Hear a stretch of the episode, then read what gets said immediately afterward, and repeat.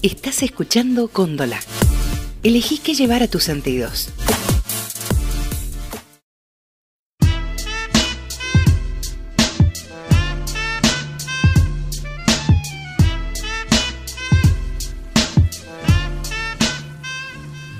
No había mucho que hacer esa tarde. Estaba lluvioso y ellos estaban seguros en su refugio nuclear. El paisaje era agreste, triste, gris. Frente a ellos, a su refugio semienterrado, un bosque de árboles grises y muertos se erguía como si fuera un gigantesco cementerio abstracto.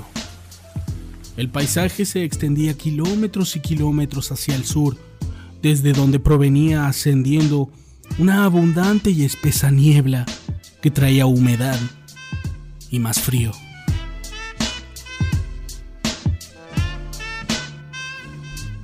Los jóvenes se miraron. Estaban convencidos de que iban a durar allí un buen tiempo. Habían hecho funcionar parte del sistema eléctrico del refugio gracias a un generador que lograron entender después de unas tres horas de experimentar y tratar. Se cargaba con un panel solar y con eso podían cocinar y calentar agua para bañarse. Aquel lugar en el que se hallaban apostados ya no pertenecía a San Luis. Ya no existía Cuyo. Hacía más de 50 años que esos territorios habían dejado de identificarse de esa manera. La lluvia caía. El pasto amarillo se mojaba y los dos jóvenes miraban a través del alargado y rectangular visor de seguridad del refugio, hundido en la tierra. Algunos decían que un recurso como este era inútil, que el armamento desarrollado hasta la fecha permitía a cualquiera poder ver a través de casi cualquier material.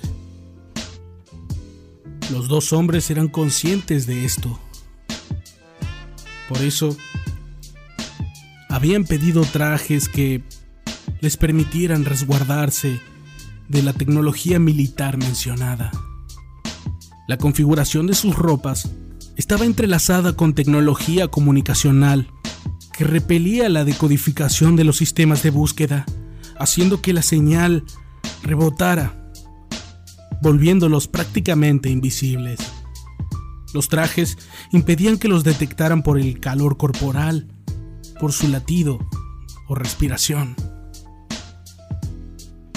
Jorge pensaba en su mujer. Ella estaba muerta. La recordaba con mayor fuerza durante los otoños Hacía dos años, una tropa enemiga la había capturado y le habían prendido fuego con un lanzallamas.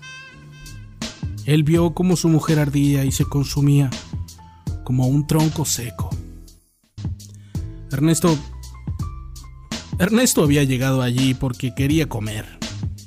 Había escuchado que en el ejército daban comida. Cuando llegó a un campamento cerca del límite serrano con Córdoba, encaró a un soldado Avanzó hacia él con los brazos en alto y cuando estuvo a una distancia cercana como para que lo oyera le dijo, ¿me dan de comer? Solo si cumple con una tarea, respondió el hombre de labios partidos por el frío. ¿Y es comida de verdad? Así es, le volvió a responder el soldado. ¿Y qué tarea tengo que hacer? Matar, le dijo el hombre. Perfecto, contestó Ernesto. Y desde entonces había comido un plato más delicioso que el otro.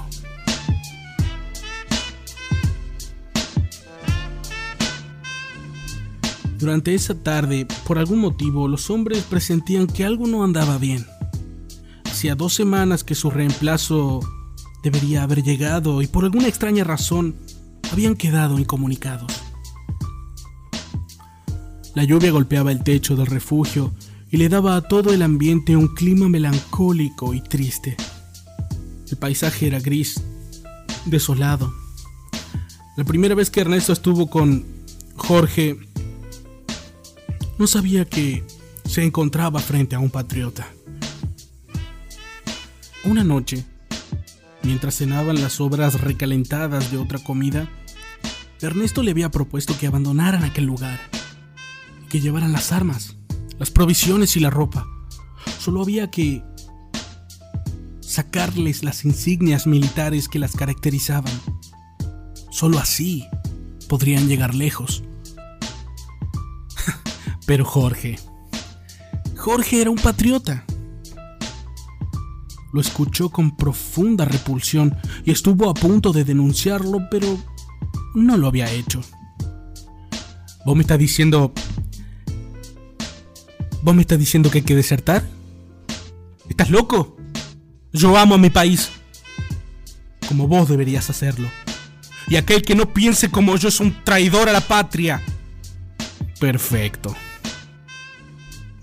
Un filósofo y un patriota.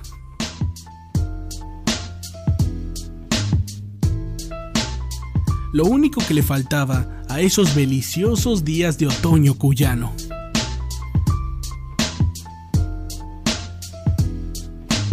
Dos hombres. Dos hombres encerrados en un pozo, en medio de una guerra.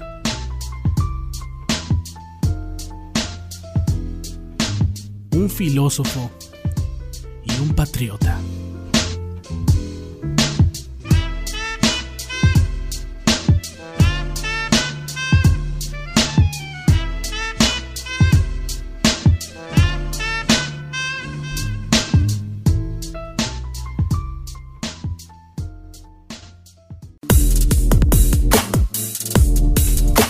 Estás escuchando Cóndola.